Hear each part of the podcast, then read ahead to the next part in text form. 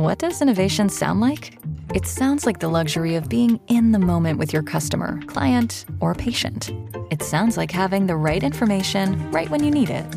It sounds like being at your best for your customers and your business. Thanks to Highland's intelligent content solutions that improve digital processes, innovators everywhere are able to do their thing better, whatever that thing is. Now, who doesn't like the sound of that? Highland, for innovators everywhere. Visit highland.com.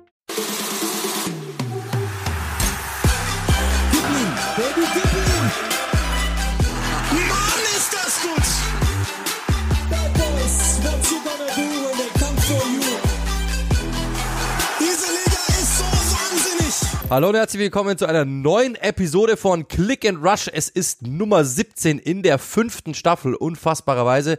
Mein Name ist Joachim Hebel, das Ganze bei äh, unter auch Ed Joachim Hebel auf Twitter und auf Instagram.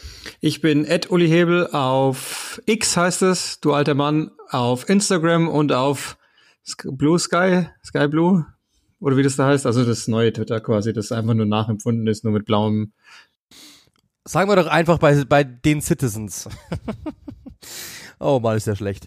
Äh, also, ähm, so ist es. Wir haben, äh, wir, wir, ihr wisst, wer wir seid, äh, wer wir sind, wer wir seid, ist auch gutes Deutsch. Ähm, und es ist wieder mal eine Woche vorübergegangen mit einem unfassbar, ja, ereignisreichen Spieltag, muss man sagen. Der, vier- der 14. ist rum und eine Menge ist passiert. Wir haben erst ein paar Themen so abzugrasen, die im Vorfeld passiert sind. Ich glaube, wir fangen einfach gleich mit der Breaking News an. Ähm, die erste Premier League Entlassung dieser Saison, die haben wir also gerade jetzt noch äh, reinbekommen, ähm, kurz vor Aufnahme der Sendung. Äh, Paul Heckingbottom ist entlassen worden bei Sheffield United und Chris Wilder, das hast du gerade auch gesagt, ist schon mehr, also steht schon überall, aber dass äh, der Präsident Prinz Abdullah das auch schon quasi bestätigt hat, dass es wirklich so kommen wird. Ähm, deine ersten Gedanken, als du das gehört hast, oder ich glaube, du hast ja schon wirklich vorausgesagt, du hast mir am Wochenende schon gesagt, dass du sehr, sehr stark davon ausgehst, dass das jetzt passieren wird. Ja, ähm, also kurz, damit wir das auch zeitlich transparent einordnen, wir nehmen auf am 5.12., es ist kurz vor drei und um halb drei circa war Prinz Abdullah bei Talksport geschaltet und hat das dann da, so, also manche twitterns, manche machen offizielle Vereinsstatements, schicken Pressemitteilungen, Prinz Abdullah geht halt zu Talksport und da hat er das gesagt, dass Hacking Bottom weg ist und dass Chris Wilder übernimmt und hat nochmal gesagt, das ist der beste Kerl des Planeten, der diesen Job jetzt übernimmt. Ähm, also, ähm, zu Hacking Bottom, ähm, einerseits, andererseits. Also einerseits haben sie, sind sie jetzt wieder vermöbelt worden, diesmal gegen Burnley, gegen direkten Konkurrenten, ähm, wo man es, glaube ich, einfach verstehen kann, dass man dann als Sheffield United sagt, okay, wir müssen ja irgendwas probieren zumindest. Sie sind halt mehrfach schon vermöbelt worden, gegen ähm, Newcastle 8 kassiert, gegen Arsenal 5 kassiert, gegen Lincoln raus, im EFL Cup schon, also League One. Ähm, und auf der anderen Seite äh, steht halt einfach ein Kader, den wir ja schon im Sommer als den zweitschwächsten oder schwächsten bewertet haben. Ich glaube, da drehen, drehen wir die Hand nicht ernsthaft um zwischen Sheffield und Luton. Ähm, aber, und das ist der Unterschied, bei Luton ist halt jemand an der Seitenlinie, der offensichtlich einen Plan hat, wie man damit umgehen kann, wie man es machen kann. Und bei Sheffield United wirkte das zunehmend so, als hätte sich das Ganze äh, entfremdet. Also hat er dann auch nochmal gesagt, äh, jetzt nach dem Spiel, dass er von einigen hängen gelassen worden ist, oder der Club auch insbesondere, meint er natürlich vor allen Dingen Oliver McBurney, der wieder vom Platz geflogen ist durch eine sau, saudumme Dämlichkeit. Ähm, aber ist, irgendwie ist es hart, die Entscheidung, weil, weil man hat damit rechnen können, dass man da ist. Andererseits jetzt hat man gegen den direkten Konkurrenten klar verloren, so dass irgendwas musste er probieren, um den Status Premier League zu halten. Auch wenn wir wissen, das wäre wahrscheinlich jetzt nicht das Schlimmste, wenn sie wieder runtergehen, aber ähm, einerseits, andererseits. Also ich würde sagen 51 Prozent verständlich und nachvollziehbar zu 49. Ja, also es geht mir ehrlich gesagt ganz genauso. Also man muss ja mal sehen, also erstens, das habe ich, äh, haben wir ja schon mal gesagt, ich glaube, das ist eine ganz gute Einschätzung. Warum hat es so lange gedauert? Äh, Im Endeffekt, weil jedes Team dort steht, wo es steht und weil jedes, äh, also wo es hingehört, wo man sie verortet hat. Und dann aber muss man sagen, in der nächsten Stufe ähm, Burnley zum Beispiel hat einen, man muss ja immer überlegen, von, von unten gedacht, Burnley zum Beispiel hat einfach einen Trainer, mit dem haben sie gerade verlängert, der hat den Aufstieg geschafft, der ist dort Volksheld und sie wissen ganz genau, ähm, er ist einer kommenden Trainer, sie werden dort, sie würden jemanden entlassen, der richtig Ahnung hat. Luton hast du gerade erklärt, ähm, auch wenn es bei, übrigens bei Kompanie nicht immer so aussieht, aber man hat es jetzt doch wieder gezeigt, okay, ist theoretisch und so weiter. Ähm, bei Bournemouth hätte ich gedacht, da wäre es vielleicht möglich, aber Iraola hat man einfach eine Chance gegeben. Jetzt langsam aber sicher fängt sich's ja einigermaßen und der Rest ist ja eigentlich dort, wo er ungefähr hingehört. Das heißt, du musst immer denken, du entlässt ja nur einen Trainer dann, wenn du wirklich sagst, okay, also das ist unter unseren Erwartungen. Und ähm, Sheffield hat nicht viele Erwartungen gehabt, nie, ehrlich gesagt, weil jeder wusste, wo die stehen werden. Hast du ja auch angedeutet. Es gibt ja wirklich dann auch schon Leute, die sagen, die haben so viele Schulden aus, äh, also wirklich finanzielle Probleme aus den aus den letzten aus der letzten Premier League Saison noch immer, dass sie sagen, wir versuchen uns einfach zu konsolidieren, steigen ab, nehmen die Fallschirmzahlung mit, ähm, werden dadurch einfach solider in den Finanzen aufgestellt und versuchen es dann noch mal mit einem großen Rutsch in den nächsten drei Jahren zum Beispiel. Das ist so die, das ist so, was man aus, aus Sheffield gehört hat. So, trotzdem, wenn wir jetzt dann auf die Tabelle blicken, und du hast ja gerade gesagt, die stehen da einfach jetzt als Tabellenletzter, ähm, die stehen als Tabellenletzter jetzt da, die Art und Weise, wie es zuletzt auch gespielt worden ist, dann natürlich jetzt, wie du es eben auch gesagt hast, dieses Ergebnis jetzt ähm, am Wochenende, ähm, ich glaube, gerade auf 5-0 ist schon echt eine Sache. Und ähm, da dann zu sagen, es ist, es ist einfach die elfte Niederlage in den ersten 14 Spielen, muss man ganz klar sagen. Dementsprechend, ja, du hast keine perfekte Mannschaft, klar, ähm, du hast äh, du hast keinen perfekten Start, der ist sogar absolut daneben, der Start, brauchen wir auch nicht reden. Ähm, und dann, glaube ich, musst du halt überlegen, was können wir ändern? Kannst du an der Mannschaft was ändern? Nein, daran kannst du nichts ändern. Ähm, du kannst daran nichts ändern, leider Gottes. Das ist einfach so, das wird auch so bleiben.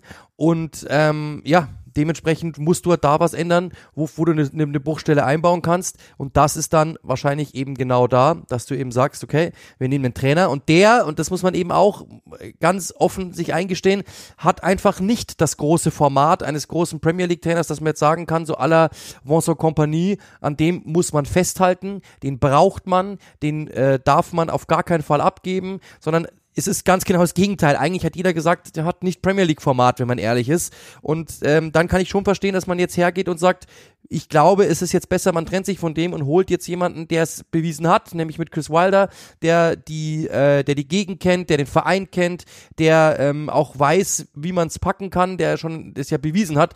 Und das war ja sowieso jedem klar, dass der irgendwann zurückkehren wird. Ob das jetzt dann diesmal funktionieren wird oder nicht, können wir gerne noch drüber reden. Aber im Grunde genommen muss man schon sagen, ist es ähm, ja im Endeffekt total nachvollziehbar und für mich persönlich, also ich, ich hatte von Anfang an das Gefühl, ja, Sheffield kann mit Burnley, Luton, Bournemouth, Nottingham so ungefähr mithalten, ungefähr.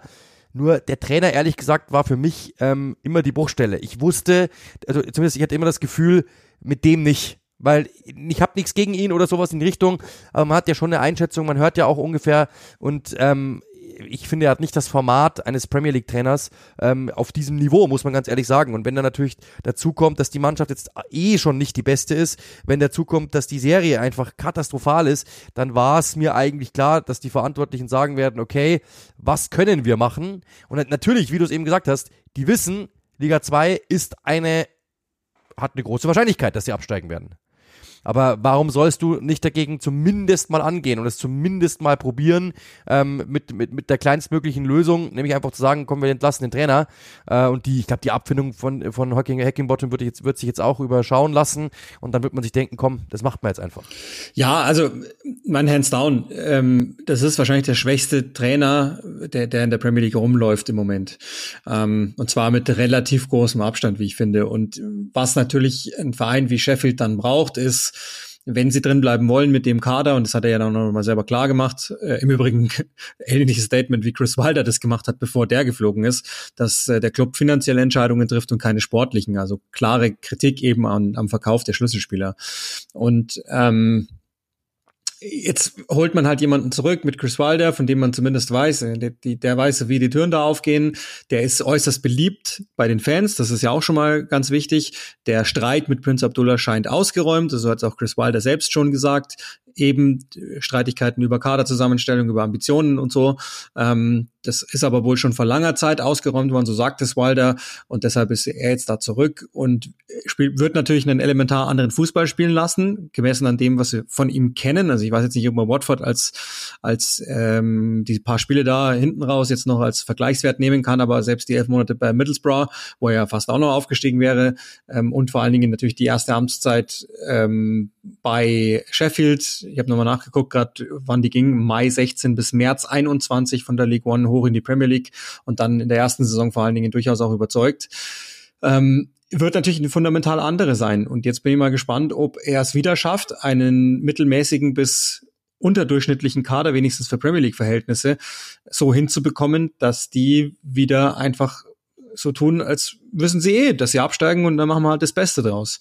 Oder aber, ob halt da schon vieles passiert ist, weil das hat mich sehr erstaunt bei Paul Hackingbottom tatsächlich, ähm, dass alle, alles, was ich gehört und gelesen hatte zu, zur Championship-Saison, war, dass, dass das Umfeld immer sagte, alle Stunden zusammen. Also das ist ein Aufstieg des Kollektivs gewesen. Da ist jetzt auch, klar, da waren dann Sander Berge dabei, Njai und sowas, also ein paar Einzelkönner sind schon mit drin gewesen in der Truppe, klar, aber insgesamt auch im Vergleich zu anderen Championship-Teams jetzt kein Einzelspielerkader sozusagen, sondern eher ein Kollektivkader, so wie immer eigentlich Sheffield. Und das Hacking Bottom des Öfteren jetzt auch durchaus Spieler öffentlich und vor allen Dingen auch teilöffentlich, also inoffiziell intern angezählt hat, das hat mich sehr erstaunt. Was ich jetzt aber nicht genau weiß, worauf das zurückzuführen ist, weil ähm, so laufen die Dinge vielleicht halt mal, wenn du wenn du halt nicht performst, ne? und wenn du die Ergebnisse nicht holst. Und teilweise, und das ist immer ein Warnzeichen für mich, äh, Luton ist auch schwach, aber die geben kein einziges Spiel leicht aus der Hand. Also da, da ist Liverpool zum Beispiel schon das, das ist schon schon fast deutlich für, für die Verhältnisse gewesen. Aber Sheffield lässt sich halt dauernd abschießen. Und das ist dann immer so ein bisschen alarmierend. Er kriegt es der Trainer nicht hin, dass er dann wenigstens äh, einigermaßen aktiv Betonung anrührt oder nicht. Ähm, aber äh, auch da merkst du schon, egal wie lange ich jetzt das drehe und wende, ich gehe immer wieder vom einerseits ins andererseits. Ähm, und ich bin auch nicht so sicher, ob Chris Wilder jetzt die Chancen wirklich ernsthaft erhöht auf Klassenerhalt, sondern ich würde tippen, die sind, also die sind für mich der allererste Abstiegskandidat nach wie vor. Ja, sehe ich genauso. Also wir haben es damals ja, weil du es angedeutet hast, äh, in der zweiten Saison dann, glaube ich, war es, wenn mich alles täuscht, ähm, äh, haben sie eigentlich auch ganz gut gestartet. Dann kam Corona, dann ging gar nichts mehr. Und in Sheffield sagt man unter vorgehalten vorgehaltener Hand wäre das nicht passiert. Also wäre Corona nicht gewesen, dann wären wir drin geblieben. So sagen sie, weil, weil unter Wilders, weil, weil Wilder, weil Wilder, unterschiedliche Ws, weil Wilder und die Fans zusammen mit der Mannschaft schon etwas so, so, so, ein, ja, so ein Bund gehabt haben, der wahrscheinlich hätte funktionieren können und wahrscheinlich funktioniert hätte, so sagen sie vor Ort. Ähm, ob das dann diesmal funktioniert, äh, jetzt ist das alles ja vorbei und ob das dann diesmal funktioniert im zweiten Anlauf, werden wir sehen. Wir alle wissen, die wir wahrscheinlich schon mal unsere Ex-Freundin, unseren Ex-Freund, wie auch immer, schon mal angerufen haben, in einer verzweifelten Nacht oder einem verzweifelten Abend vor dem Kamin mit einem mit Tränen in den Augen, wie auch immer. Jetzt wird's ähm, interessant. Aufgewärmte Erzähl. Sachen. Aufge aufgewärmte Sachen werden meistens nicht mehr so gut. Also es gibt selten Dinge, die dann, die dann einfach so, äh, die dann einfach beim zweiten Mal besser funktionieren als beim ersten Mal. Ähm, ich spreche aus Erfahrung. Insofern, ähm, ich bin gespannt, ob es funktioniert. Wir werden es sehen. Ich finde, es ist auf jeden Fall, find, es, ist, es war zu erwarten, sagen wir mal so. Also es ist jetzt nicht so, dass man sagt, das ist ja, äh, es ist, es ist absolut klar gewesen. So glaube ich jetzt auch nicht, aber ähm, nach diesem 5-0 dann eben schon. Das muss man schon sagen. Und wir haben, ich glaube, keiner von uns hätte an einen anderen Trainer getippt als erste Entlassung, weil ja, du hast gesagt, Rob Edwards hat hat äh, das, das kann ich mir nicht vorstellen. Die passen einfach zusammen, die wussten ja auch, was sie bekommen, stehen ja auch eigentlich ordentlich da für das, was sie sind.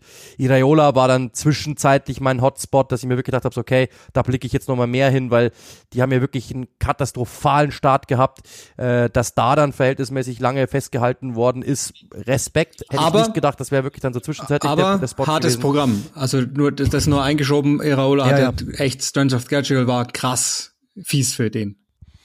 Ja, aber sie sahen teilweise, ich habe es ja wirklich dreimal gehabt oder so, glaube ich, in dieser Saison schon, das sah teilweise wirklich, also ernsthaft. Und es, haben, es war auch sehr, sehr häufig, dass, dass Zuschauer mir geschrieben haben, das kann man sich ja nicht anschauen, weil äh, hinten komplett offen und äh, vorne teilweise mit einer Steuerung, äh, ich glaube, da ist die die Tribüne, also ich, wenn die Statistik geben würde, glaube ich, hätten die mehr Schüsse auf die Tribüne als aufs Tor. Und das ist jetzt kein Witz, sondern es war teilweise wirklich so. Und äh, dementsprechend äh, hätte ich es mir schon vorstellen können, dass das so passiert, dass er entlassen wird, dass man da aber festhält, okay, ist ja, ist ja aller Ehren wert und dann ist es ja okay, wir sind ja, das wisst ihr, die Letzten, die äh, Ent- Entlassungen fordern oder sowas in die Richtung. Das sind immer noch Menschen, die da ihren Job verlieren, auch wenn die dann eine Abfindung bekommen, die jetzt nicht so schlecht sein dürfte. Trotzdem, also äh, es, es, es ist dann halt im Endeffekt sportlich zu bewerten. Und da finde ich, ja, gibt's Punkte und im Endeffekt nochmal, ähm, das ist das erste Team, das so ein wenig aus der äh, aus der eigenen Erwartungshaltung rausfällt, das so aus dem eigenen äh, aus der eigenen Range rausfällt, wo man sich gesehen hat und deswegen macht das schon auf jeden Fall so Sinn. Ähm, Kurzes genau. Wort vielleicht noch zu Paul Hackingbottom, ähm, weil weil der also ich, ich sage das jetzt einfach mal so wie es ist. Ich glaube trotzdem, trotzdem er aufgestiegen ist, der kann froh sein, wenn er einen Championship-Club bekommt, der einigermaßen ambitioniert ist. Ich glaube nämlich eher, dass das einer ist, der am Ende der Championship Anfang der ähm, EFL dann sozusagen unterwegs wäre, also äh, League One. Ähm, aber vielleicht würde das ja passen. Tony Mowbray ist, ist auch nicht mehr da bei Sunderland seit gestern und Hacking Bottom ist ja ein alter Sunderland-Mann. Vielleicht würde das ja passen. Also der wird jetzt wahrscheinlich nicht sofort wieder in den Job übergehen, aber ähm, vielleicht wäre es ja so. Und auch nochmal ganz nett als Zahl nochmal, das habe ich mir gerade auch nochmal rausgesucht. Wisst ihr ja, haben wir jetzt mehrfach thematisiert. Erste Trainerentlassung der laufenden Premier League-Saison.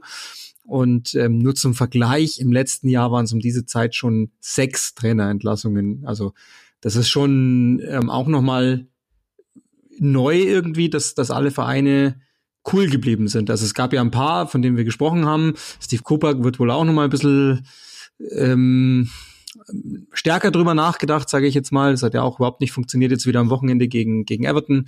Ähm, Fände ich auch zum Zeitpunkt noch nicht richtig, aber klar ist, dass irgendwann Marinakos, glaube ich, dass, dass der kalte Füße bekommt, das ist mir auch klar. Und je nachdem, wer dann auf dem Markt ist, irgendein großer Name, äh, habe ich das Gefühl, dass es Steve Cooper in der Saison leider auch noch erwischt.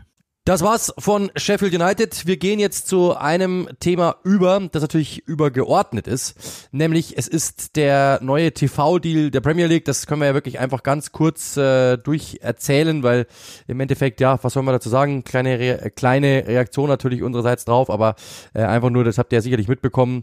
Ähm, es wird verlängert äh, ab 2025 für vier Jahre eine Gesamtsumme von umgerechnet 7,8 Milliarden Euro oder 1,95 Milliarden Euro pro Saison. Ähm, ist natürlich Wahnsinn, es sind fast zwei Milliarden, äh, die dort quasi überwiesen werden von Sky und TNT, ähm, sowie dem öffentlichen Recht, öffentlich-rechtlichen äh, BBC. Ähm, zum Vergleich, äh, die, die Bundesliga bekommt, muss ich gerade mal nachschauen, 1,1 äh, Milliarden pro Jahr. Hatte schon mal ein bisschen mehr, aber es ist so. Äh, Im Endeffekt war es zuvor, glaube ich, ein Volumen der Premier League von 1,83. Also natürlich nochmal ein Ansprung, der jetzt, ich hätte es also alle haben gesagt Rekordtransfer, ich hätte echt sogar äh, Rekorddeal. Ich hätte wirklich gedacht, es wird noch mehr, ehrlich gesagt, so nach den ersten, nach den ersten äh, ja, Hochrechnungen und auch so, äh, wie die Schlagzeilen dann gekommen sind, dachte ich wirklich, es wäre noch mehr. Aber trotzdem natürlich zeigt, glaube ich, ist ja für uns auch gut, logischerweise, für euch auch gut. Die Premier League ist weiterhin on vogue. Ja, erstmal äh, glaube ich große Gratulationen an die Kollegen von Sky, die einfach die, die, die größten Teil der Rechte erstanden haben. Ähm, bis auf 52 Spiele live eigentlich alles sozusagen, die Rechtepakete B, C, D und E. Ähm, und ja, also du hast schon gesagt, es ist eine minimale Steigerung drin. Wenn man aber ehrlich ist, ist das gar keine richtige Steigerung, weil die Premier League ja ähm, letztlich weniger Spiele gezeigt hat im letzten rechte Deal als in diesem. Deshalb diese Mini-Steigerung, sind knappe fünf Prozent, glaube ich, ähm, die dies am Ende ist. Also wäre das die gleiche Anzahl von Spielen geblieben, hätte sich möglicherweise gar nicht ernsthaft viel verändert oder sie wären sogar weniger gewesen. Was einfach insgesamt, glaube ich, zeigt, wir sind an einer Grenze angekommen, was selbst auch die Sportrechte und auch die Live-Sportrechte betrifft. Äh, generell wird ja eigentlich so gut wie überall gerade ein neuer Streamingdienst äh, rausgehauen. Das war jetzt, ist, ist ja auch da so, aber äh, Amazon zum Beispiel hat zurückgezogen, also will diese Premier League-Rechte gar nicht weiter haben hofft ja auch die Bundesliga zum Beispiel drauf, dass, dass da jemand mit einsteigt von Amazon, von Paramount Plus und Netflix, was weiß ich, wie sie alle heißen.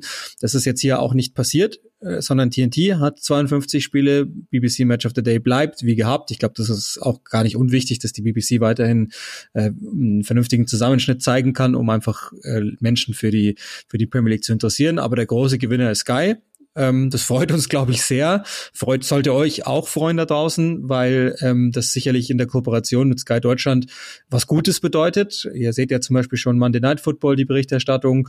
Ähm, und dann, dann ist es auch rechte technisch viel, viel leichter, ähm, zum Beispiel auch den Originalkommentar durchzustecken. Das ist, glaube ich, einfach grundsätzlich was, was für uns jetzt auch nicht verkehrt ist, für unser Netzwerk zum Beispiel. Äh, also jetzt aus persönlicher Sicht gesprochen. Aber alles in allem ähm, ich glaube, der Status quo, der es ja mehr oder weniger ist, das ist ein absoluter Erfolg für, für die Premier League. Ähm, ich bin gespannt, wie es bei der nächsten rechte Periode aussieht, weil ich schon das Gefühl habe, es gibt ja immer den, den Vorreiter USA. Ähm, und wenn man sich mal anguckt, was ESPN jetzt in den letzten sechs Monaten gemacht hat, die haben wirklich extrem viel On-Air-Talent entlassen müssen, weiß ich nicht, aber sie haben es auf jeden Fall entlassen, weil auch da einfach ähm, es wahnsinnig schwierig ist, das zu rechnen, einerseits nur mal die, die, die Lizenzgebühren zu zahlen und dann hat man es ja noch nicht mal produziert. Das wird ja auch ganz gerne mal zu Hause vergessen von Menschen, die das so gucken, dass das immer noch ein erheblicher Teil auch ist, dass, dass man es dass man's auch erstmal dann produzieren muss und so. Ähm, also mal sehen, ob, ob diese Welle dann auch rüberschwappt, aber in jedem Fall ist, das hast du ja schon gesagt, richtigerweise die Premier League offensichtlich immer noch populär genug und wahrscheinlich liegentechnisch weltweit das Interessanteste, das es gibt. Also keine Ahnung, NFL oder irgendwas noch möglicherweise, aber das war's dann auch schon.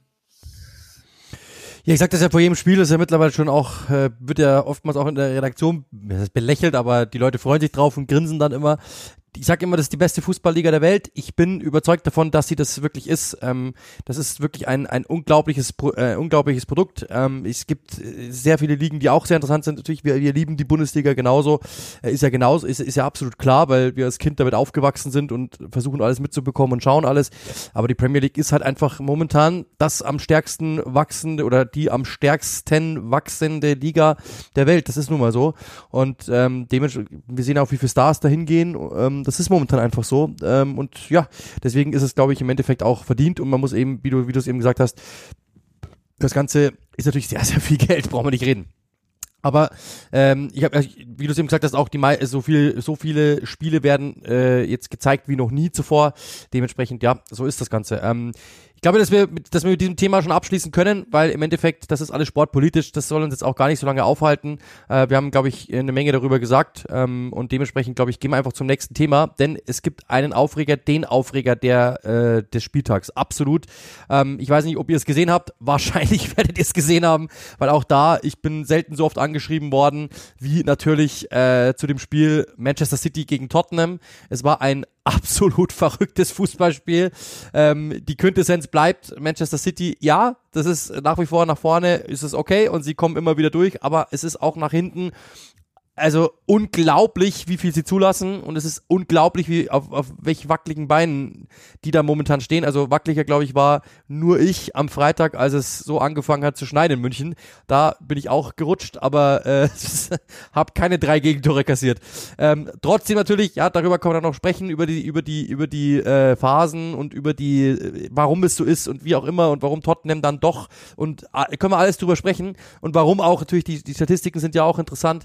Ähm, Guardiola gegen äh, Tottenham und so weiter und so fort. Aber natürlich der große, große, große Elefant, der im Raum steht, ich glaube, über den müssen wir reden, die Situation am Schluss. Also das ist ja wirklich unglaublich. Ähm, ich glaube, Uli, du hast es gar nicht gesehen, weil du parallel arbeiten musstest.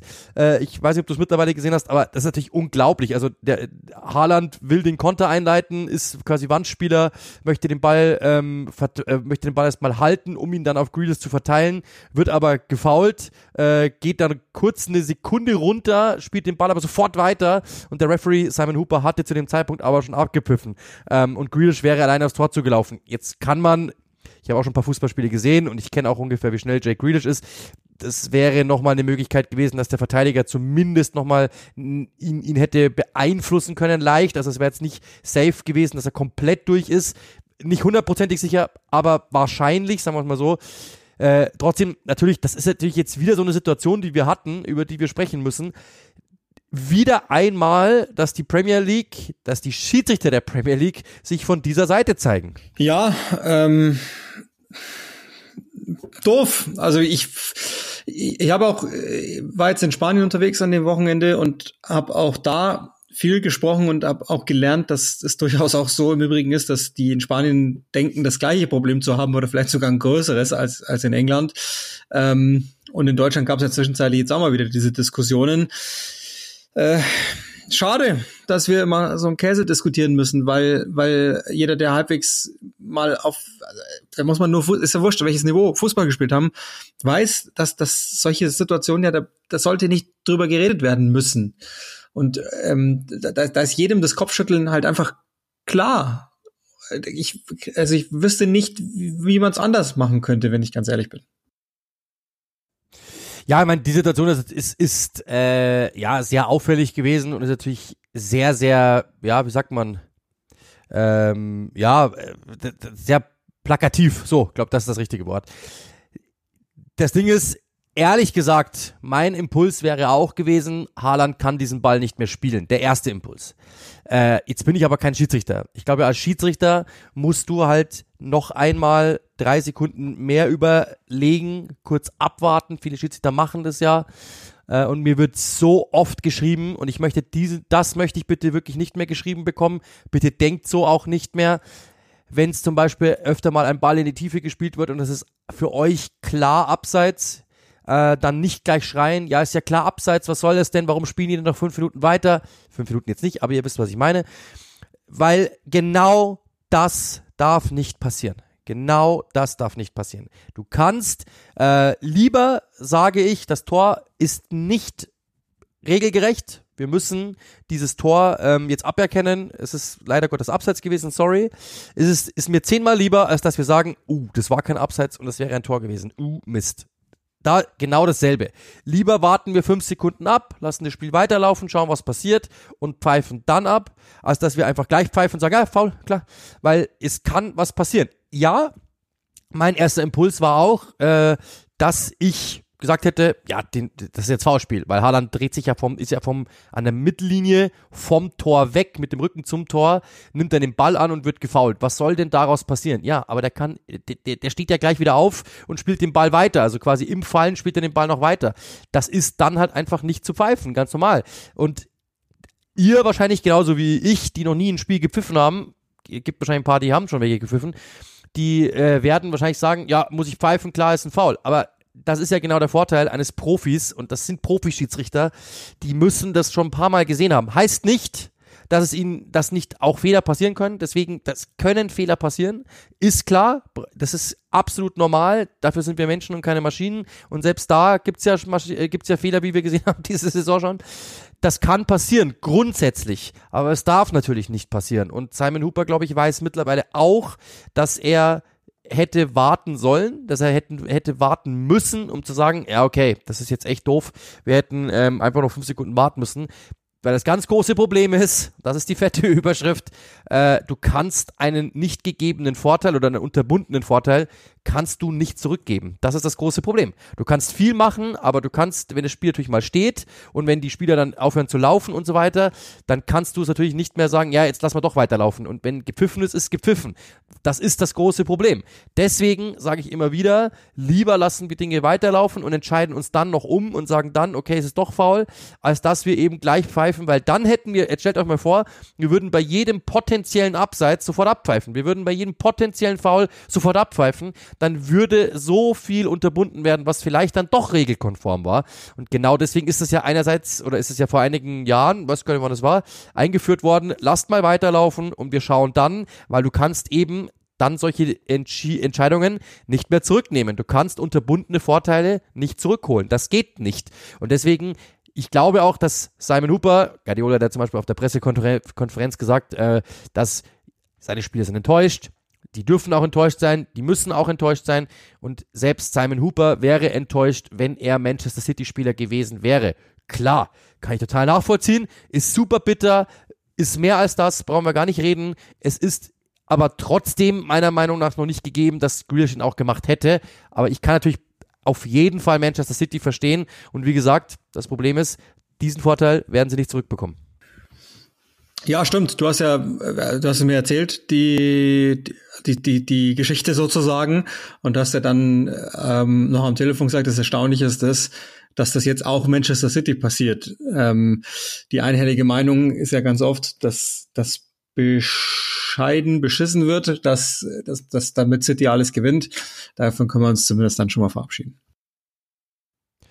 Ja, also das ist auf jeden Fall so. Also es gab ja schon immer wieder Stimmen, dass das so, aber in dieser Saison muss man echt sagen, Guardiola hat ist sehr, sehr häufig ausgekommen bei solchen Geschichten. Wir haben ja schon, wir haben Ateta rumpoltern gesehen, wir haben Jürgen Klopp rund, rum, äh, rumpoltern gesehen, wir haben gesehen, dass Postecoglou dem Ganzen ausweicht, dass er es nicht tut.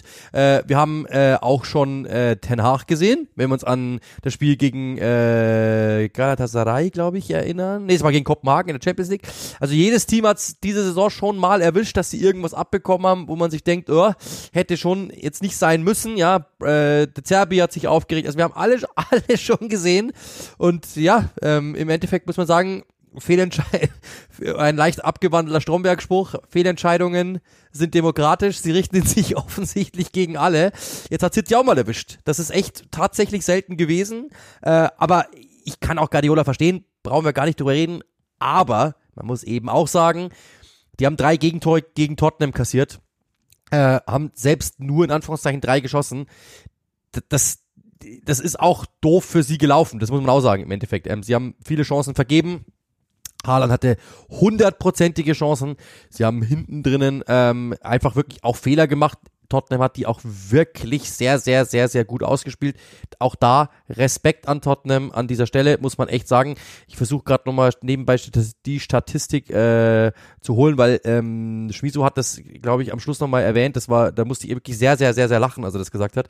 Ja, ich, da habe ich es gerade vorliegen. Äh, Expected Goals ist 2,57 zu 0,46. Ja, Tottenham hätte nicht mal ein Tor erzielen dürfen, sie schießen aber drei.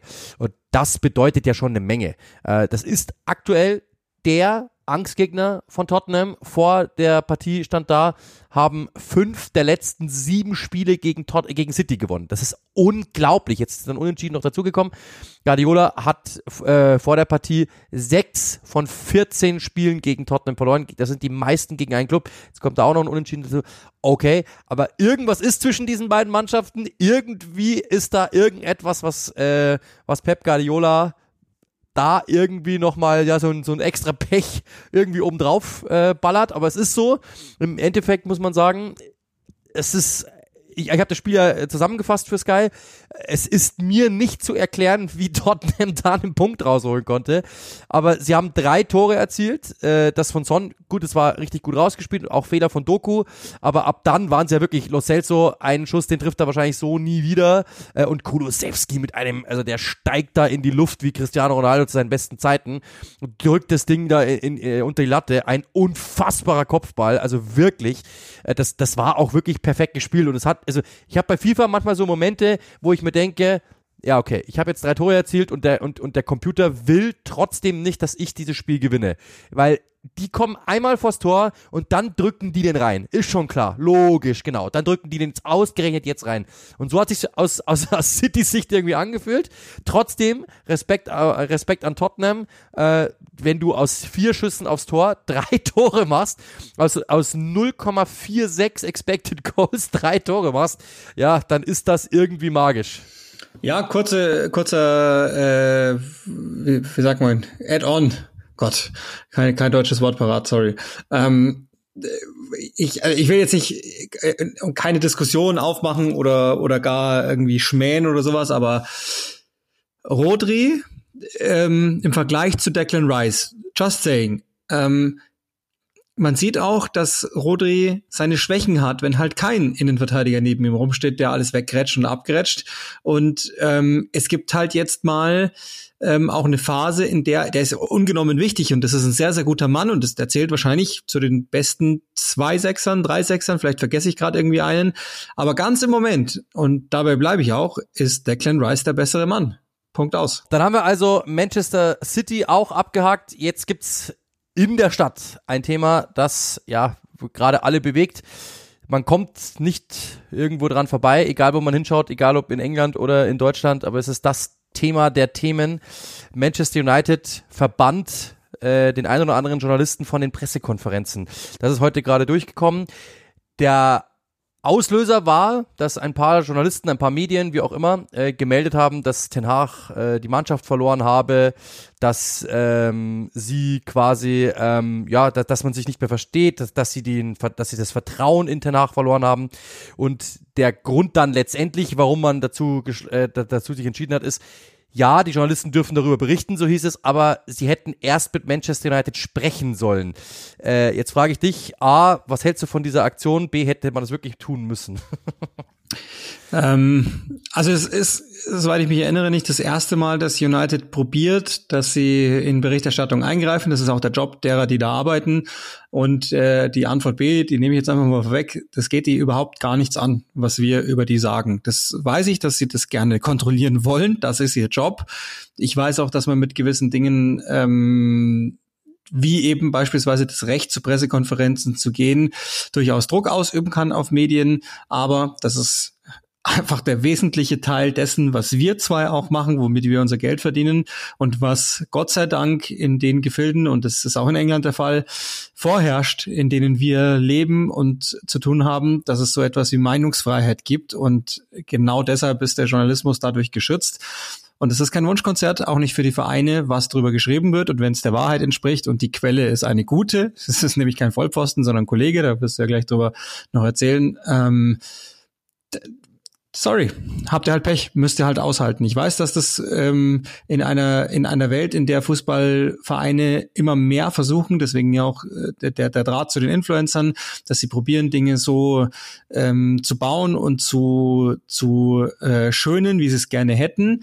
Aber in dieser Welt gibt's immer noch, Gott sei Dank, Journalismus, der einfach Dinge sagt, die wahr sind. Und wenn sie wahr sind, dürfen sie raus, müssen sie sogar raus. Das ist unser Job und daher halte ich davon überhaupt gar nichts. Ich finde das im Gegenteil sogar ziemlich erbärmlich, wenn ich ehrlich bin, von den Vereinen der Größenordnung Uniteds nochmal insbesondere. Ja, also äh, äh, Sky-Chefreporter Kevin Solokol ist ausgeschlossen worden. Manchester Evening News äh, United Chef Correspondent heißt es Samuel Luckhurst, äh, Mirror David McDonnell und Rob Dawson von ESPN, weil die äh, ja die Meldung quasi, dass eben der, dass die Mannschaft das Vertrauen äh, an Ten Hag verloren habe, die dann quasi verbreitet worden ist. Man hat nicht dann angerufen bei den, den Journalisten äh, oder die Journalisten haben nicht angerufen bei United, um das verifizieren zu lassen, aber jetzt mal unter uns, also er, er das ist, das ist zum Beispiel, können wir ja auch wieder aus dem Nähkästchen plaudern äh, oder können wir das Ganze einschätzen. Ich habe auch mit, äh, mit, mit mehreren Quellen telefoniert, beziehungsweise ich habe mit einer Quelle telefoniert äh, von vor Ort, auch jemand, der betroffen ist. Äh, ich soll darüber jetzt nicht so sprechen, wer wann, wo, wie, weshalb. Ähm, aber äh, da, da werden wir gerne drauf eingehen. Aber grundsätzlich müssen wir mal dazu eine Sache sagen. Uli und ich äh, telefonieren ja vor Spielen oftmals mit Trainern. Uli und ich sind dazu übergegangen, sehr, sehr häufig, zumindest ich spreche jetzt mal für mich, ich auf jeden Fall, ich habe zum Beispiel schon mit Trainern gesprochen, bei denen ich wusste, wenn die jetzt verlieren, dann werden die entlassen, zum Beispiel. Und ich habe trotzdem die Frage vermieden und werden sie entlassen oder sonst irgendwas, sowas in die Richtung, weil was will er mir denn sagen? Also der kann mir nicht sagen, ja, ich habe jetzt echt Angst und ich habe die Hosen voll, die werden mich nächste Woche entlassen, so ein Mist, dann äh, bin ich weg und das ist so traurig. Sondern natürlich sagen die, ja, wir haben keinen Druck, wir müssen einfach von Spiel zu Spiel. Ihr kennt die Antworten, das ist dann, das, das ist dann wirklich der Part, der in einem persönlichen Gespräch nicht anders ist als in der Öffentlichkeit. Es gibt ein paar Sachen, da sagen die mir schon manchmal, ja, passt mal auf, hinten links, da haben die eine Sollbruchstelle, da muss ich und so weiter. Das gibt schon, das sagen die Trainer schon, das werden die in der Öffentlichkeit nicht sagen, aber das sagen die dir manchmal unter vier Augen. Aber was soll er mir da sagen? Dementsprechend, selbst wenn ich da jetzt angerufen hätte, hey, da sind jetzt Meldungen, dass äh, Erich Ten Hag jetzt nicht mehr so beliebt ist bei der Mannschaft, was sagen sie dazu? Dann werden die nicht sagen, ja, das ist echt ein Problem. das ist echt ein Problem. Also da haben sie uns jetzt voll erwischt. Stimmt wirklich. Also gut recherchiert, mein Freund. Nein, sondern dann sagen die natürlich, was soll der Quatsch? Das stimmt nicht. Erich Ten Hag ist der Beste und äh, die Spieler vertrauen ihm. Ist ja ganz normal. Dementsprechend, selbst wenn die da angerufen hätten, ähm, totaler Quatsch. Deswegen, das ist nur eine Nebelkerze. Wie gesagt, ich habe mit, äh, ich habe äh, meine Drähte glühen lassen. Ähm, Sir Alex hat das schon mal getan, muss man sagen. Tenach hat das schon mal getan bei Ajax Amsterdam. Ähm, und auch das, was, was mir gesagt worden ist von vor Ort, ist genau derselbe Punkt. Ich habe dann die Frage gestellt, ähm, ja, aber das ist doch, das ist doch, äh, das ist doch genau also kontraproduktiv, weil jetzt schauen doch erst recht alle drauf auf diese ganze Geschichte. So war es doch einfach nur ein, ja, so war es doch einfach nur eine schlechte Phase, die United hat, die sie jetzt auch schon öfter hatten. Sorry, aber es ist so, es ist jetzt auch nicht das erste Mal, dass irgendwie jetzt, äh, dass es ein bisschen brennt. Das ist doch normal, dass irgendwie negativ Schlagzeilen aufkommen Das ist halt so und sie haben einzeln gegen Newcastle verloren. Also so wild war es jetzt auch wieder nicht, dass man da jetzt durchdrehen müsste. Uli hat es ja kommentiert in seinem Doppelkommentar an diesem Wochenende, weil er zweimal ran musste. Äh, aber das ist jetzt auch nicht so spektakulär und das dann natürlich logischerweise, das hatten wir ja auch schon oft gesagt im, im Podcast, ihr wisst das, bei, wenn es bei Manchester United nur ein bisschen lodert, dann machen die ein Grillfest draus in England. Das ist so, weil natürlich das Ganze funktioniert. Wenn du schreiben kannst, Manchester United, ähm, da brennt's, dann ist das natürlich etwas, wo jeder hinschaut und sagt, der Hammer, cool, wow, da geht's ja voll ab. Das ist ganz normal.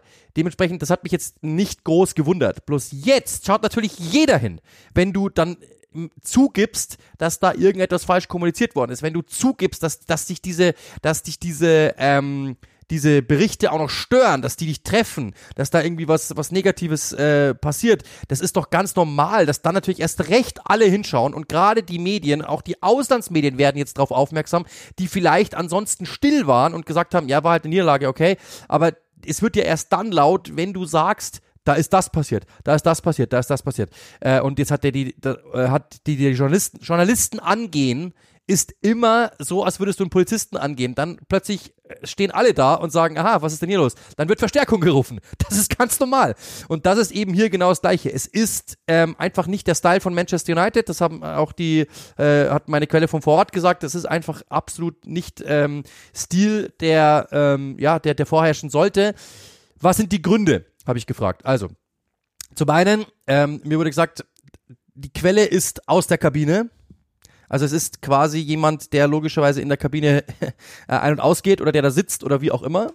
Ähm, und die Gründe sind äh, der Umgang mit Jaden Sancho, der Umgang mit Harry Maguire, der Umgang mit Rafael Varan, was jetzt auch immer mehr aufkeimt, hat der Mannschaft überhaupt nicht gefallen mehrere, weil, weil es sie natürlich auch sehen, ähm, das sind verdiente Spieler, das sind äh, beliebte Spieler, das sind ähm, äh, ja Spieler, die auch ähm, natürlich ein gewisses Standing haben innerhalb der Mannschaft, wie damit umgegangen worden ist, hat, hat ihnen gar nicht gefallen, weil es sehr, sehr stur war, weil es ähm, ja so äh, rigoros war. Dann ähm, haben viele Spieler mit ihm gesprochen, viele Führungsspieler haben mit ihm gesprochen und haben äh, gesagt, dass er Dinge ändern soll. Hat er alles abgelehnt, so, so wurde es gesagt, sondern er zieht es durch. Jetzt ist die Einschätzung vom Vorort gewesen, kann er machen. Er ist Trainer von Manchester United, das ist sein gutes Recht, aber es muss dann auch klar sein, dass die Spieler dann unzufrieden sind, dass die Spieler natürlich dann jetzt nicht unbedingt großen Bock haben, da großartig weiterzuarbeiten, ganz, ganz normal. Und man muss auch sagen, das ist schon echt heftig, ja. Die, die, Zahl war mir so jetzt auch nicht bewusst. Sie haben in diesem Jahr 17 Niederlagen eingefahren. Das ist mehr als Luton Town. Und dann ist ja klar, dass, dass dort irgendwie Lautstärke ist, ist ganz normal. Und der, der Satz am Schluss, der, den, den ich, den ich, bei dem ich sehr, sehr lachen musste, ähm, das Problem ist nicht, grundsätzlich, was die Journalisten schreiben, sondern, und, und, sondern das Problem von Manchester United ist, Erich Ten Hag solle sich lieber mal drum kümmern, wer denn diese ganzen interne ausplappert. Und das, glaube ich, ist das große Problem, dass sie dem nicht Herr werden und dass sie auch wissen, dass sie dem nicht Herr werden. Das ist ja auch ein, irgendwo ein Eingeständnis ist, dass sie dem nicht Herr werden. Deswegen nehmen sie Journalisten raus. Viele von diesen Journalisten, ja, das ist das Allerwitzigste daran, viele von diesen Journalisten sind nicht bei Pressekonferenzen. Es gibt ein paar Leute zum Beispiel, die, die sitzen in London, haben halt über Manchester United geschrieben. Okay, das stimmt. Aber die sind von Pressekonferenzen verbannt worden, ohne dass sie da jemals waren. Also die, äh, ich weiß, mir wurde aufgezählt, wer waren wo. Es gibt äh, welche, die waren einfach schon ein Jahr nicht mehr bei Manchester United. Äh, und das ist einfach dann nochmal mehr Nebelkerze, weil es ja nicht mal einen Effekt hat. Weil die Leute ja dann trotzdem weiterreden und du einfach nur, das hat so ein bisschen was von dieser FC Bayern Geschichte mit dem, mit dem Grundgesetzparagraphen. Das ist einfach nur, du willst jetzt einfach zeigen, wir können auch was machen gegen euch. Ja, aber es bringt nichts, weil derjenige ist nie bei den Pressekonferenzen und hättest du einmal dein Presseteam gefragt, dann hätten die dir das wahrscheinlich auch gesagt, hey, der ist gar nicht da, es bringt nichts. Also, oder die zünden diese Nebelkerze eben absichtlich. So oder so, ähm, es ist ein Eigentor von Manchester United, ich glaube, das kann man so sagen, weil jeder jetzt darüber berichten wird und weil die großen Probleme, die innerhalb der Mannschaft sind, die großen Probleme, die zwischen Ten Hag und der Mannschaft sind, zwischen den Journalisten und Ten Hag, zwischen den Journalisten und Manchester United, die werden sich ja nicht ändern. Also die, das wird sich nicht ändern. Und das Grundproblem ist das, zum Beispiel, was Gary Neville gesagt hat. Ähm, ich, ich zitiere, ich schaue einfach nicht mehr Manchester United im Fernsehen. Es interessiert mich nicht mehr. Ich verliere mehr und mehr einfach den Grip zu dieser Mannschaft. Es wird mir mehr und mehr egal, weil egal was ich sage, egal was ich kritisiere, egal wie sehr ich mich reinsteige, es ändert sich sowieso nichts, sondern ganz im Gegenteil, das Kartenhaus fällt immer noch mehr in sich zusammen. Und ich kann das irgendwo nachvollziehen und das merken die Verantwortlichen ja auch. Egal wo sie hindrücken, es passiert nichts. Und dann muss man halt manchmal so sich irgendwie Luft verschaffen, kann man irgendwo auch verstehen. Aber den Backlash, der da kommen wird, ich glaube, der hätte ihnen auch bekannt sein müssen, dass das jetzt nicht unbedingt was bringt. Und zumindest danach werden ja nicht alle schreiben, wenn Manchester United verliert, ach, das war ja trotzdem eigentlich ganz gut. Das ist ja eigentlich, ja, weil das wird es jetzt auch nicht gewesen sein alleine. Nee, ich, also ich anschließend an, an deinen Take. Das Problem ist, dass die Journalisten recht haben mit dem, was sie sagen. Und ähm, das liegt an ganz, ganz vielen verschiedenen Gründen. Also ich habe das ja nochmal gesagt, es spielt sogar Luke Shaw noch in der Innenverteidigung von Rafael Varan. Okay. Den Grund dafür kennen wir nicht. Dass aber, dass aber Hag irgendwann mal ähm, bei einigen Spielern und bei den allermeisten, denke ich ehrlicherweise zu Recht, auch sagt, okay, ich muss die aussortieren. Ich muss einen Punkt machen, sozusagen. Den haben andere Manager an anderen Stellen im Übrigen auch gemacht. Die waren mal mehr, mal weniger populär. Das Spieler einfach Cancelo bei City als Beispiel. Und am Ende werden sie Champions League-Sieger. Und wir uns alle, haben uns alle gedacht, hm, was tut er da? Aber du musst manchmal fürs Klima innerhalb der Kabine einen Punkt machen. Und dass Jaden Sancho ähm, wie soll man sagen, hypersensibel ist. Das weiß man aus Dortmund schon, dass der nicht immer total professionell zu seinem Job steht. Das weiß man ebenfalls aus Dortmund schon. Das hat sich nochmal bewahrheitet. Und ähm, das ist ja auch Teil der Wahrheit. Wir haben ja auch ganz gute Kontakte hin zu Manchester United. Ähm, es ist relativ leicht, all das rauszuhören und zu finden. Und es gab mehrere bei Juan Bissaka. Ich finde das nämlich ein bisschen unfair, auch, auch über Ten Hag, das immer so zu sagen. Er hat, dass, dass er die Kabine verloren hat, in Anführungszeichen, was auch immer das dann bedeutet. Ähm, okay, geschenkt, aber er hat ja zum Beispiel Juan Bissaka wieder hingebracht. Er hat Maguire mehr als nur hingebracht. Er spielt, es ist der einzige. Also ganz ehrlich, zweite Hälfte gegen Newcastle, das grenzte an Bodenlosigkeit. Also nach, nachdem ich eigentlich jetzt dachte, wochenlang, ja, geht in die richtige Richtung, mhm, verstehe ich, genau, genau, war zweite Hälfte ein Rückfall in älteste Zeiten. Und Maguire alleine hat alles geklärt. Den hat er hingebracht. Ja, gut, De Gea ähm, hat er, also hat er nicht in dem Sinne über die Klinge springen lassen, aber zumindest nicht verlängert und ähm, hat Ronaldo rausgehauen, Alex Telles rausgehauen zum Beispiel. Ähm, aber gut, das sind halt Punkte, die, glaube ich, muss er machen. Und ich sage das auch nochmal. Ähm, es wird sich bei United ja jetzt wieder einiges ändern. Wenn es jetzt dann endlich irgendwann mal wirklich durch ist mit Radcliffe, dann wird es einen neuen Director of Football hoffentlich geben geben und dann würde ich tippen, dass Ten Haag erst richtig anfangen kann zu arbeiten. Das heißt also, um es mal inhaltlich, äh, also jetzt mal unabhängig davon, dass es etwas unwürdig ist für United, wie man dann mit Journalisten umgeht, ähm, dass man aber auf, mal aufs Inhaltliche dann wechselt, glaube ich, dass das durchaus sein kann. Aber dieser Kader, der immer noch einfach so viele komische Typen drin hat. Ähm, Paul Pogba ist ja auch so ein Beispiel. Der hat so viele komische Typen eingekauft über all die Jahre. Ähm, da geht's ja nicht immer nur um blanke Profile, sondern das darf man ja immer nicht außer Acht lassen, dass es auch Menschen sind, die, die, die quasi diese Profile verkörpern. Und ähm, da ist noch wahnsinnig viel Aufräumarbeit zu leisten. Und ich, ich mag grundsätzlich, ehrlich gesagt, die Kultur, die danach einzuziehen versucht, dass er sagt, wenn du nicht willst, oder kannst oder eine Mischung aus beidem, dann hast du hier zum Teufel nichts verloren. Und das sieht man auch mitunter. Deshalb würde ich denken, dass sich die Probleme, es wird noch ein bisschen dauern, also die sind halt, die bleiben jetzt noch zwei Jahre im Rebuild wahrscheinlich. Ähm, und es wird stimmungstechnisch natürlich immer noch schlechter werden und so, aber äh, also jetzt zu reagieren darauf wäre auch nicht clever. Ich, ich weiß nicht, wir wissen nicht, wie, wie, wie aktuell dieser Verein geführt ist. In den Jahren unter Woodward und Arnold wussten wir, sobald Champions League Qualifikation ähm, im Zweifel stünde, dann würden sie reagieren. Keine Ahnung, wie es die neue Führung jetzt macht. Das lernen wir jetzt. Aber ähm, Fakt ist, United seit Jahren jetzt inzwischen nach außen hin katastrophal. Also ganz, ganz ehrlich, ich verstehe auch nicht, was, was erhofft man sich von so einem Move. Die Kollegen, also mit, mit Samuel Luckhurst stehe ich manchmal in, in Kontakt. Ähm, die, die Kollegen da sind sowieso außerordentlich gut vernetzt, weil das Umfeld des Vereins es uns allen über Jahre hinweg echt leicht gemacht hat, Dinge zu erfahren, die eigentlich nie für uns gedacht gewesen wären. Und glaubt man jetzt, dass sich das ändert? Glaubt man jetzt, dass, dass dann jemand sagt, ah, fuck, darf ich nicht mehr zur Pressekonferenz, die ich mir sowieso bei YouTube anschauen kann? Und, und was, und wie du sagst, es wird ja dann zur Folge haben, dass man über die, also man geht ja dann auf die Metaebene und berichtet dann über das nicht mehr berichten dürfen. Also ich, weiß nicht, was man damit erreichen was will. ja noch mal, was, er- was er die andere Ebene nochmal aufzerrt, weil ja die Frage dann bei je, weil alle Leute, die, die nicht mitbekommen haben, was da momentan, was da gerade abgeht, ja, die werden dann natürlich fragen, was geht da ab? das heißt, diese Ebene kommt natürlich dann noch mehr äh, an, äh, an, ans obere heran. Das ist ja ganz normal. Und äh, der Punkt ist ja, Sir Alex hat das auch schon getan und da haben alle gesagt, ja, ist halt Sir Alex. Äh, warum? Weil Sir Alex halt 7000 Titel gewonnen hat mit denen. Aber das ist ja ganz klar, dass es momentan nicht der Und Fall andere sein kann. Zeit, andere Zeit. Also Sir Alex Ferguson, wenn du damals andere nicht zur Zeit, ja, ja. Pressekonferenz durftest, dann war es echt bitter, weil dann konntest du am nächsten Tag nichts in den Zeitungen lesen. Das heißt, es war eine ernsthafte Konsequenz. Aber heutzutage, ganz ehrlich, wen juckt's?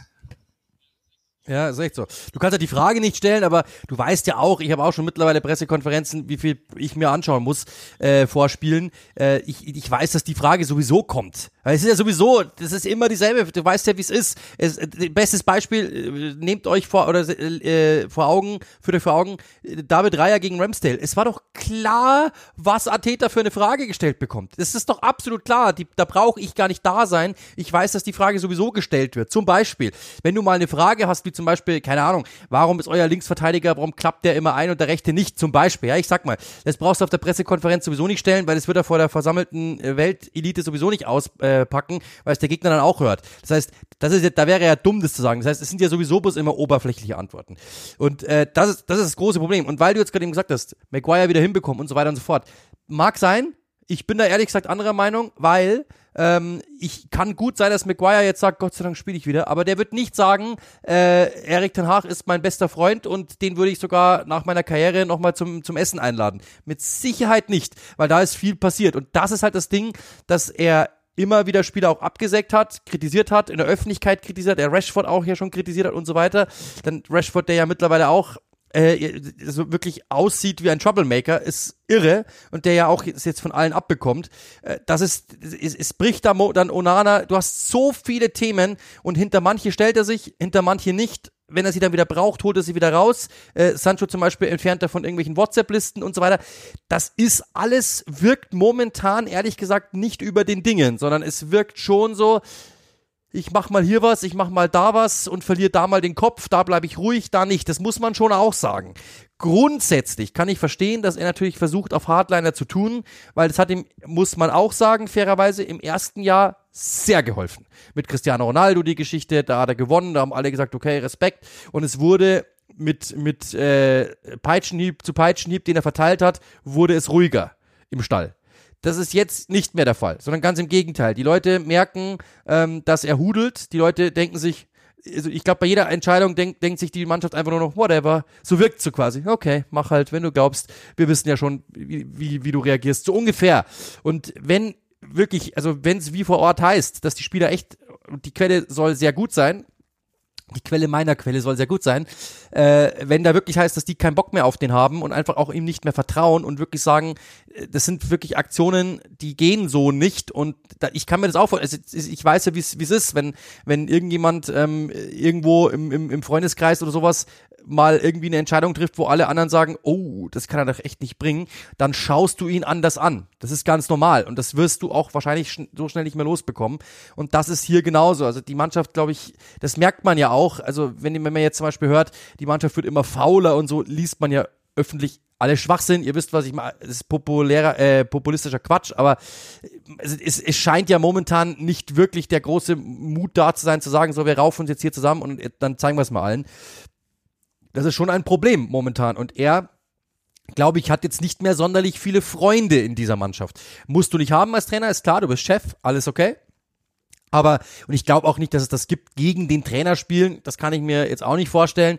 Aber sagen wir mal so, der ein oder andere zögert halt, äh, äh, nicht, nicht jetzt auf dem Feld oder so, aber ich glaube, dass der ein oder andere mit Sicherheit, wenn er gefragt wird, nicht sagt, ja, das ist jetzt hier gerade mein bester Freund und äh, mein großer Mentor, sondern das ist einfach aktuell Bewältigen des Alltags Das, und, und im Alltag ist es aktuell gerade sehr, sehr stressig. Und ich glaube, der kann aktuell gar nicht strategisch denken, weil er so viele kleine Feuer löschen muss, dass er halt nur Ärger hat. Manchmal wirkt er souverän, manchmal wirkt er dabei unsouverän. Das haben wir alle schon gesehen. Das hier ist nicht unsouverän, sondern das ist ein riesen Eigentor, ein riesen Eigentor. Und selbst wenn er diese Idee hätte und zur Medienabteilung geht und sagt, ich habe hier eine Idee, was haltet ihr davon, muss die Medienabteilung ihm sagen, tu es nicht.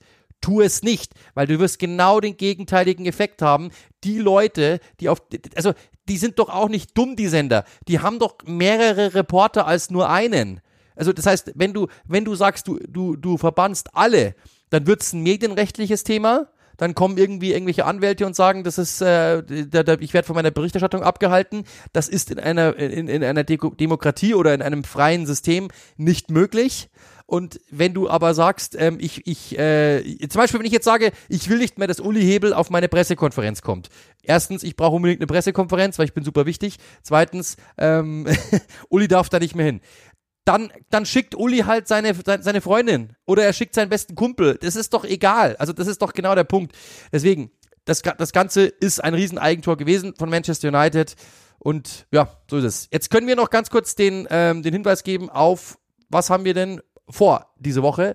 Ihr habt es sicherlich mitbekommen, es gibt die große ähm, Sky-Konferenz mit DFB-Pokal, mit allem drum und dran, mit, mit, mit Premier League. Äh, Uli und ich sind mit dabei.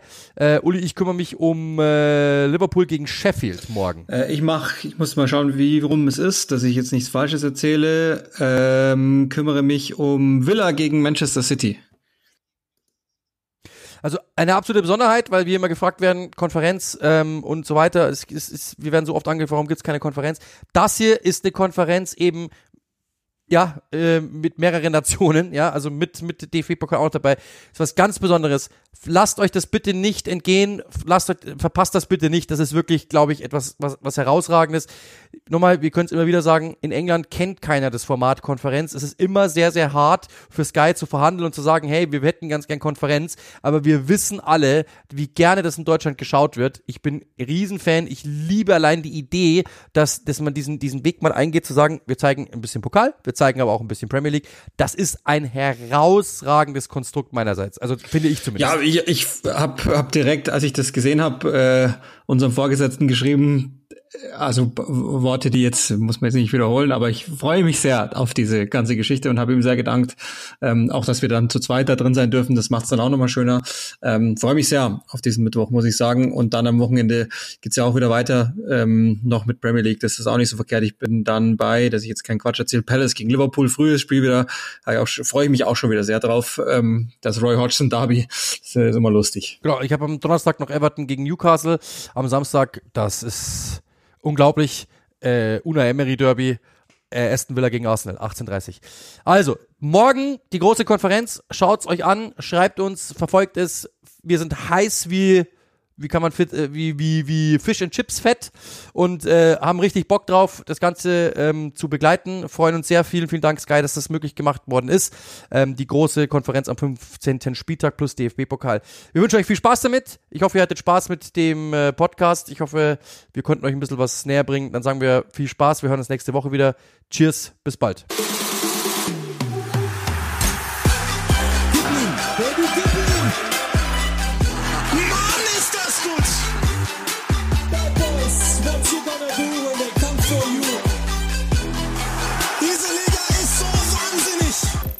What does innovation sound like? It sounds like the luxury of being in the moment with your customer, client, or patient. It sounds like having the right information right when you need it.